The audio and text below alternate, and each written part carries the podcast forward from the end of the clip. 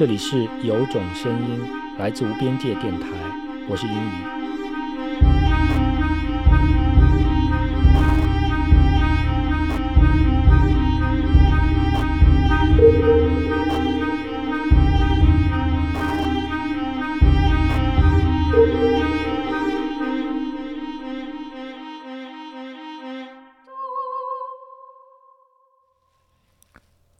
欢迎大家收听新一期的《有种声音》。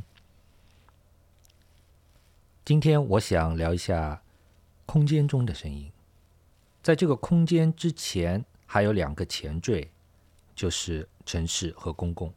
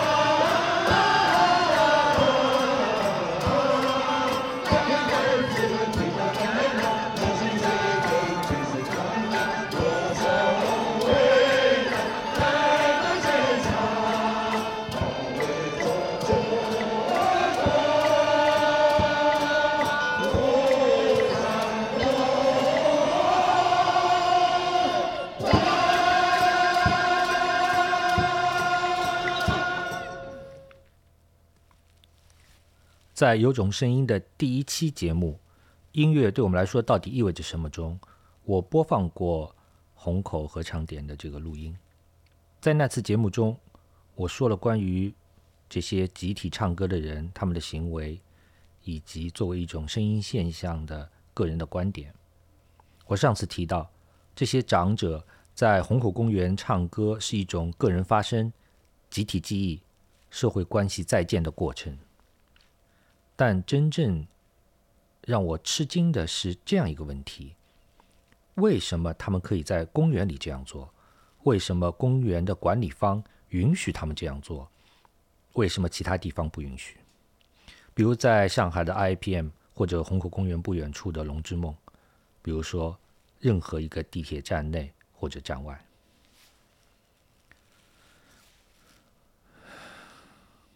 我后来想了一段时间，也观察了一段时间，发现很多城市公共空间中的声音不能被视作是自然形成的。大部分我们听到的声音的背后，有一套自洽的运行的逻辑和机制。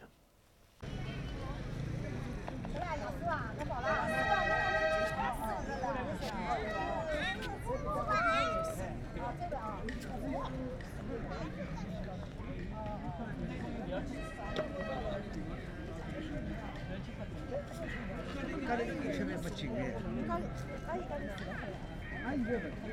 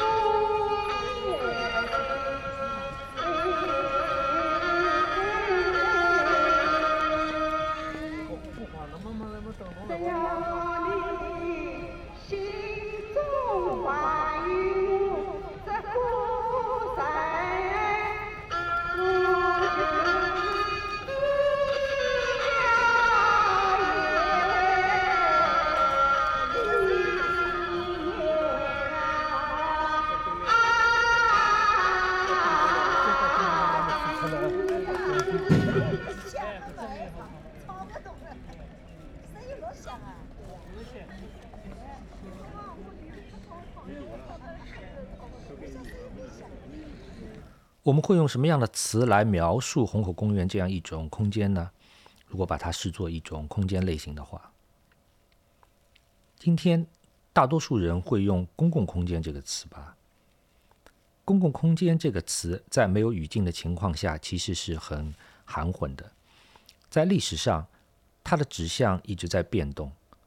今天，它蕴含了丰富的内涵和宽广的外延。不同的知识领域中，共空间侧重的也不一样。在城市规划和建筑领域中，共空间一般强调的是实用性。我小时候经常听到一个词，就是公用，公用的空间，公用的地方。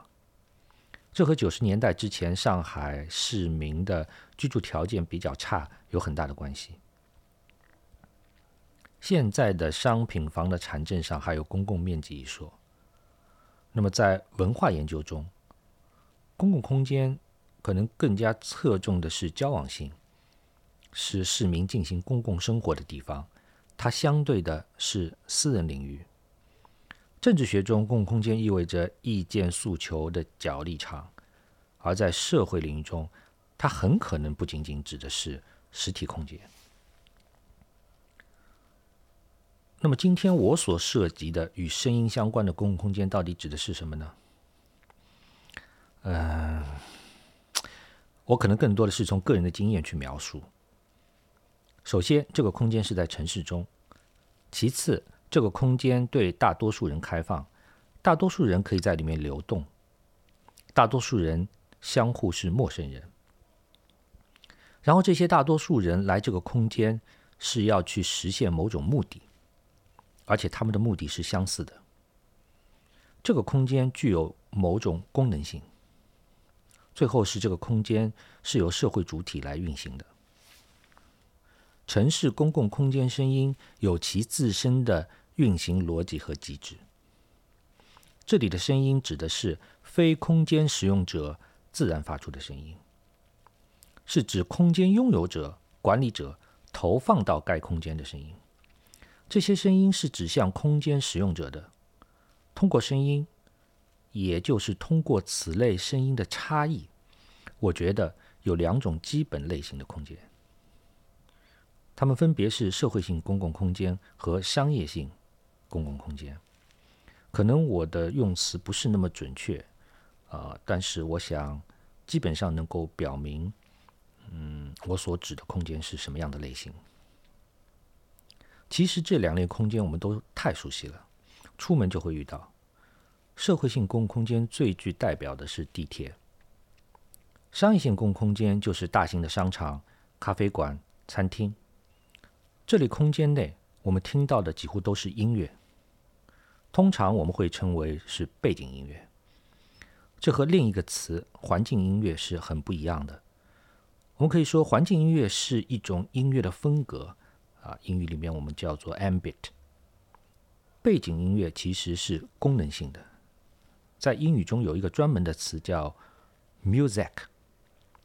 啊，music 这个词是来自 music 和 Coda，就是柯达 这个公司的这个词。这原来是一家背景音乐公司的名字，成立于一九三四年的美国。我们知道公共无线电的广播。在一九二零年代，美国发展起来，并且快速的风行。那么，这个 Music 这个公司啊，不同于免费的公共的无线电的广播，他们公司最初要做的是一个收费支持的有线的音乐服务网络，面向的是私人用户。在一系列的美国联邦娱乐通信市场的争夺之后，Music 公司的事业被限制。于是他们只能呃瞄准商业的公共场所，而不是私人的呃空间，去出售录制的音乐的有限的使用权。Music 就开始输向各种工作场所，啊，提高工作的舒适度，减低工作带带来的这种焦虑紧张的情绪。比如福特公司的汽车生产流水线就使用过 Music。那么，music 在工业场所，在重工业的这个场景，会使用打击乐和音色高亮的旋律音乐，在背景很响的情况下也能被听到。他们的研究表明，在有音乐的情况下，可以将工作场景缺勤率下降百分之八十八。那么战后啊，二次大战之后的大量研究表明，通过影响人的生理活动，音乐是可以。呃，让人的精神放松，在艰难的环境下给予情绪上的这种舒适。但是我们今天在呃各种商业性的公共空间中听到的这种音乐的功能，它已经不是原来的那种要降低呃缺勤率这样的功能。嗯，首先，它第一个功能是在公共空间内建立私人的空间。呃，如何去理解这件事情？比如说，我们在咖啡馆，呃，通常情况下面，我们在咖啡馆与人见面或者自己呃工作看书，呃，会发觉其实你和别人是共享整个咖啡馆的。那么坐在旁边那一桌，可能他们的说话的这个声音会时不时的打扰到你，因为我们的语言其实是一种非常嗯具有特征性的一种信息，所以在你自己做自己的事情的时候。你不断的听到的语言会不断的引起你的注意啊，分散你的注意力。那么在咖啡馆中投放音乐、播放音乐，能够冲淡这种呃其他的人发出的这种语音对你的这种干扰。那么音乐在这个层面上面来说，就冲淡了这个语音的这个信息，在这个意义上。就是在公共空间里面建立了私人的空间，这种情况比较多的发生在小型的这种商业空间里面，在这种小型的商业空间里面，提供的更多的是服务，空间有限，但是呢，里面所要呃接待的顾客相对来说比较多的那种。音乐的第二个功能，就是在大型的空间里面，在大型的商业空间里，在大型的商业空间里。本质上是要去进行物的这种交换，就是物的这种购买。那么这些物其实是要被陈列的，所以需要购买者要能走到这些物的前面，要能够看到物。所以在大型的公共空间里面，在大型这种商业性的公共空间里面，音乐它起到的一个作用，其实就是让顾客可以在里面漫游，啊，不要有方向性。我们会发觉，在大型的商业空间里，播放的音乐在不同的地方都是一样的，但是在不同的地方，你视觉上这种空间的这种设计是不一样的。所以在这个层面上面来说，音乐其实是让整个大型的商业空间能够均质化，啊，让他们没有区别。那么在这种情况下面，购买者可以更加轻易的走到大型空间的各个角落。然后就是第三个所谓我认为的功能，就是文化象征。我们可以想象一下，你走进到木吉的商店里面，各种各样琳琅满目的商品，那你听到的是什么？我相信你会发觉，你听到的永远是日式的这种乡松音乐，啊，非常放松，呃，非常舒适、田园的，呃，呃，非都市的，呃，自然指向的。呃，和它里面所售卖的这些商品，呃，衣服的呃材料，都是能够一一对应起来的。啊，我们还可以听听，比如说星巴克里面我们听到的这个爵士乐，啊，我们在茶馆里面基本上听到的都是古琴，啊，南京大排档里面的这个平台。所以说，音乐其实是在给这个呃空间内。经济行为建立一种相应的语境，来增强消费内容和对象的特征性，同时非常强调的是一种区别性的东西。所以，不同的音乐，不同风格的音乐，啊，意味着这里卖的东西是什么样东西，提供的是怎么样的服务，而且要跟这种呃卖的东西提供的服务要很好能够匹配起来，就是让一个呃呃具体的物啊有了一种。抽象的呃文化语境，所以声音和音乐在这里以一种象征符号被消费。刚才说的此类商业性的空间，在里面运行，就声音运行的一个逻辑，其实是一个资本逻辑。声音要做的事情，是增强空间使用者对于自身在空间中行为的信念，以此来促进消费，然后消费又能够维持和加强我们对于生活的信念。呃，我们来看一看第二类的嗯空间，公共空间，我可能称为它们为社会性公共空间。地铁是最具代表性的。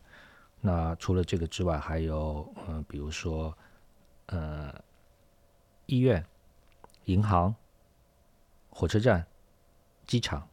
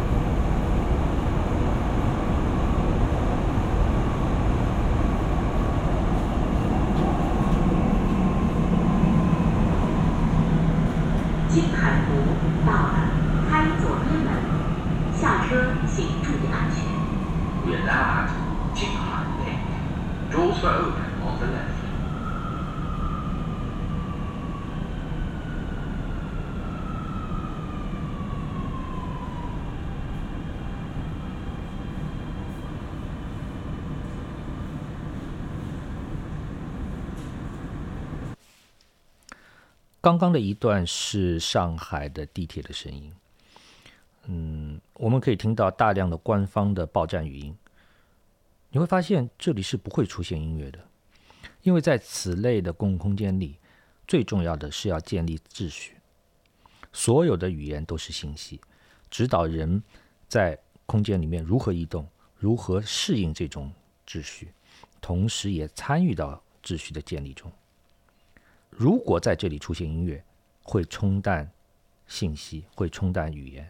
想一想刚才我们提到的这个咖啡馆的这个情景，所有的信息必须清晰的传递到，啊，清晰而准确的传递到空间中的每一个人的耳朵里面。这样也就通过声音去建立了一种时间感。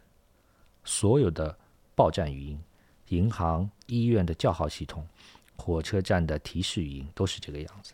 它要建立一种时间感，或者说一种时间的进程，在报站语音、叫号系统、提示语音里面被赋予到每个人身上，次序也就在时间的刻度的运行中建立了起来。人在社会性的这个空间中需要有计划的移动和停留，但是我们会看到商业性的公共空间则相反。时间感是需要被消失的，被抹去。人在空间里要感觉不到时间，这样停留的时间就可能更长。移动要没有方向，要建立新的可能性，去更多的看到物，啊，去增加消费的机会。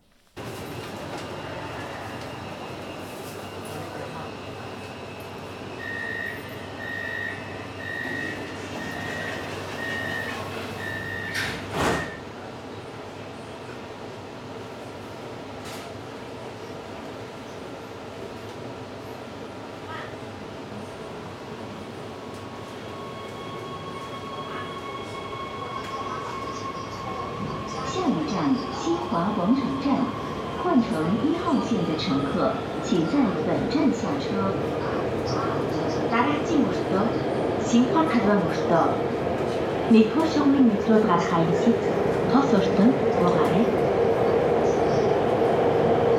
新华广场站到了，请从列车运行方向左门下车。换乘一号线的乘客，请在本站下车。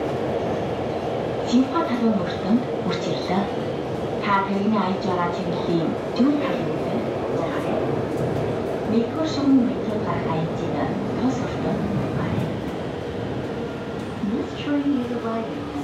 Xinhua Square Station.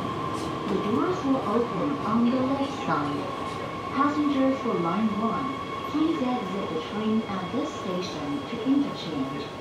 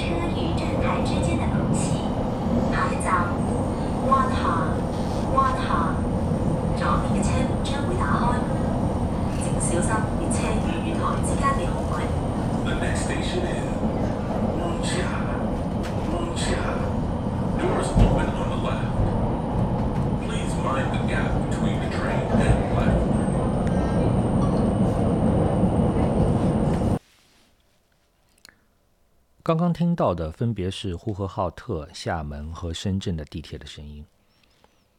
我们会听到地铁的报站语音里是有蒙语、闽南语和粤语的，而且顺序依次是普通话啊本地语言，然后是英语。所以我想问的是，为什么刚才那段上海地铁里是没有上海话报站语音呢？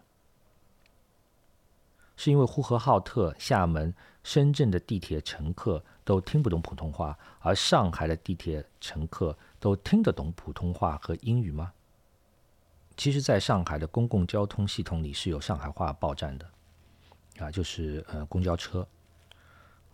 我所了解到，或者是我所观察下来的这个原因，是因为在比较早的时候，呃，上海政府发给每个六十五岁以上，好像七十岁还是六十五岁以上的老年人一张交通卡，这张交通卡可以在市内免费的乘坐各类的交通工具。但是后来出现一个情况，就是说大量的老年人进入到地铁系统，然后可能 是因为影响到整个地铁系统的一个运行，呃，然后他们改变了这个呃政策，就是给每个老人每个月发放七十块钱的交通补贴，而不是全程的免费呃乘各类的交通工具。所以这个时候你会发觉，老年人因为经济的比较啊，通过一个经济的这种方式啊，他们进更多的去坐公交车了。所以你来上海，你会发觉上海的公交车是有呃上海话的这个报站的。那是不是说，正是因为上海公交车里面有很多老人，所以要用上海话报站，要含有上海话报站？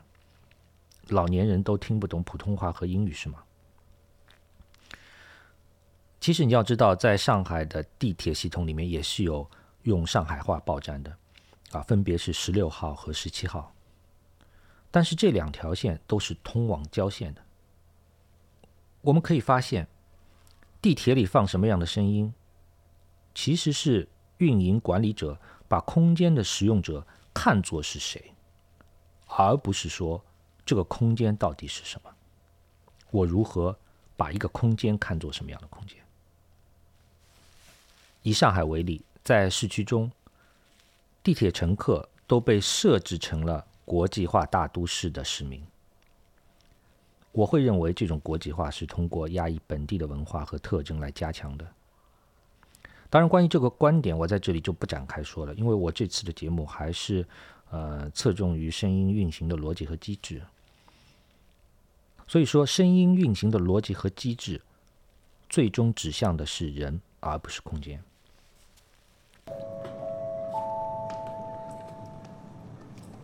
乘坐中国东方航空公司七四七次航班，日本航空公司五二六六次航班，从上海前往。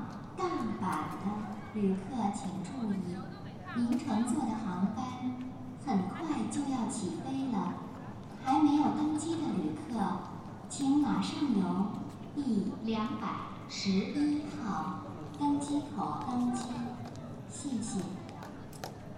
Your attention, please. This is the final boarding call for China Eastern Airlines flight MU 747 and Japan Airlines flight JL 5266 from Shanghai to Osaka Passengers should be on board through gate number 211 immediately. Thank you. ご案内いたします。中国東方航空747日本航空5266便上海からご搭乗案内はまもなく終了いたします。お客様は211番ゲートよりお急ぎご搭乗ください。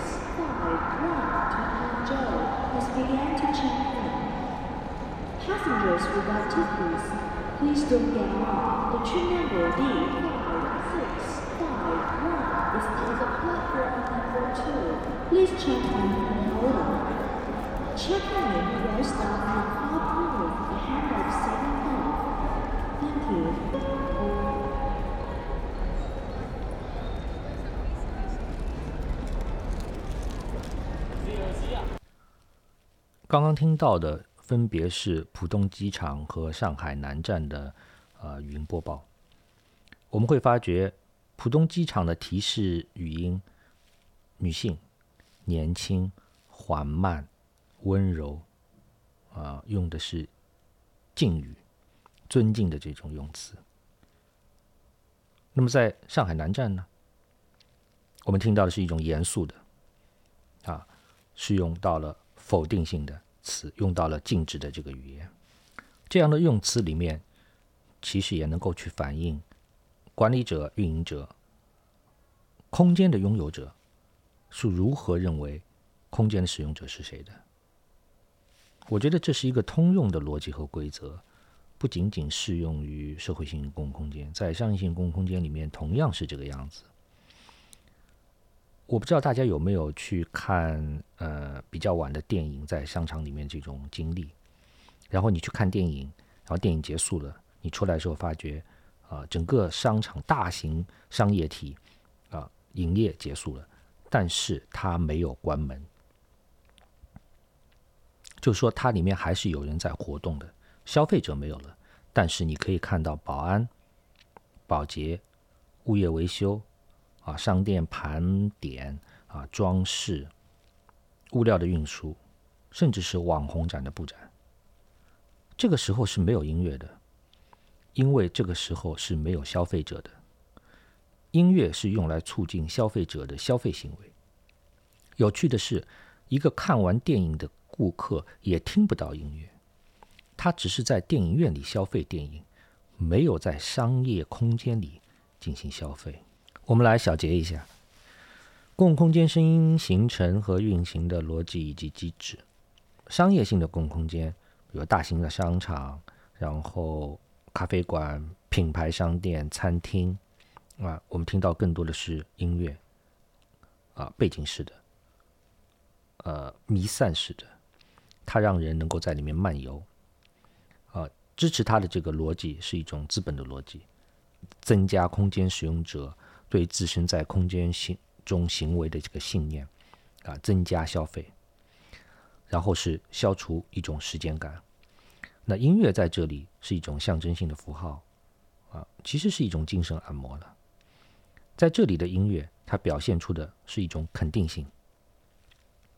那么在另外一个方面，社会性的公共空间，机场、火车站、地铁、呃医院、银行等等，在里面出现的是语音，啊，这种语音是前景式的，是指向性的，人在里面的路径是非常清晰的，它其实是一个规训逻辑，啊，次序建立，时间感建立，这些语音是指令。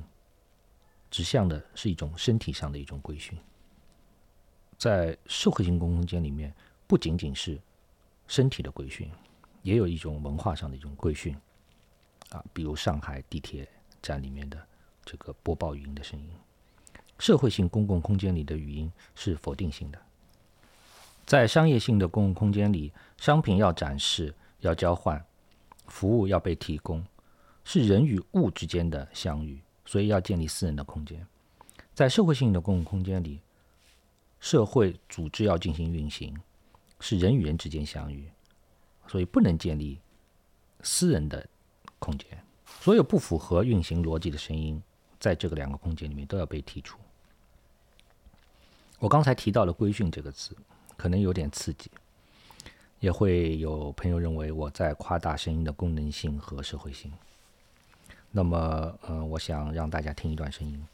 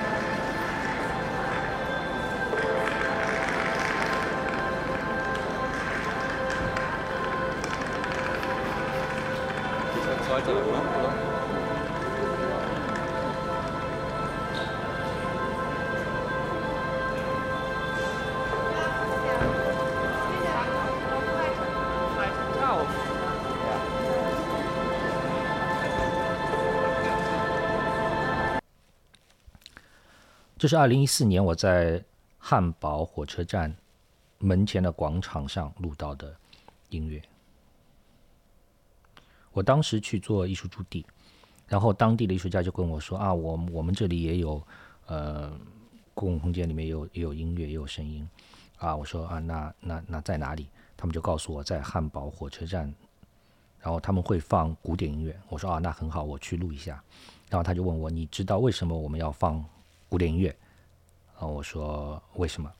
他们说，在汉堡火车站的站前广场上放古典音乐，啊，是为了要驱赶在广场上停留的流浪汉。你听到和一定和我当时第一次听到的时候这种惊讶啊，首先是问这个能做到吗？然后问的是怎么能够做到？我就到了汉堡火车站广场上，然后。听到了音乐，但是呃，当时已经不是古典音乐了。呃，在报道里，在当地的媒体的报道里，最早使用的是古典音乐，啊、有莫扎特的《魔笛》，有维瓦尔第的《四季》。但我去的时候，我听到的，我们刚才听到的，其实是一种 lounge 音乐，是一种休闲电子乐。当时有很多讨讨论，我看了一些资料。很多学者从听觉心理学和生理学的角度去做出解释，就什么频率会对于人产生这种不适的反应。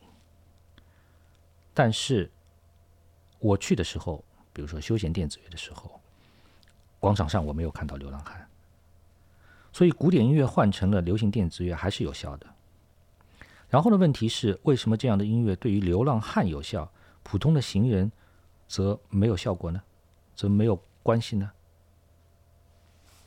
在我看来，啊，是因为音乐是一种文化意识形态，古典音乐也好，流行电子乐也好，对流浪汉来说是一种噪音。呃，我们要知道，我说的是流浪汉，而不是乞讨者。在德国，你会发觉这些流浪汉，他们不是这种乞讨者，呃，他不会主动向你要钱。然后，如果你们之间有对话，那么也是非常轻松的。呃，他会呃告诉你他遇到一些什么样的问题或者困难，然后你可以帮他，你也可以不帮他。你会发觉有很年轻的一对一对，通过他们的衣着，这些流浪汉的衣着，我的判断是，这些人 如果他们听音乐，他们听的都是朋克啊，或者是重金属。啊，都是摇滚乐类的东西。古典音乐和电子音乐对于听摇滚乐的他们来说是一种噪音。音乐是一种文化意识形态啊，这个说法其实是我从意识形态里面得到的一种启发。意识形态是什么呢？意识形态啊，基于阿尔都塞的说法，意识形态是个人对于其相关的。真实存在的诸条件的想象性关系，这个听起来有点学术啊。简单的说，就是个人把他者向内投射。最典型简单的啊例子就是小时候我们会说我要成为教师，我要成为警察、科学家、护士、电影明星、摇滚乐手。所以说这是一种想象性的一种关系。所以文化意识形态。借用阿尔都塞对意识形态的表述，我们可以说，文化意识形态是个人对于与其相关的文化诸条件的想象性关系。正是在这种想象性关系中，个体得到了自我的在文化上的一种定位，得到了一种文化身份。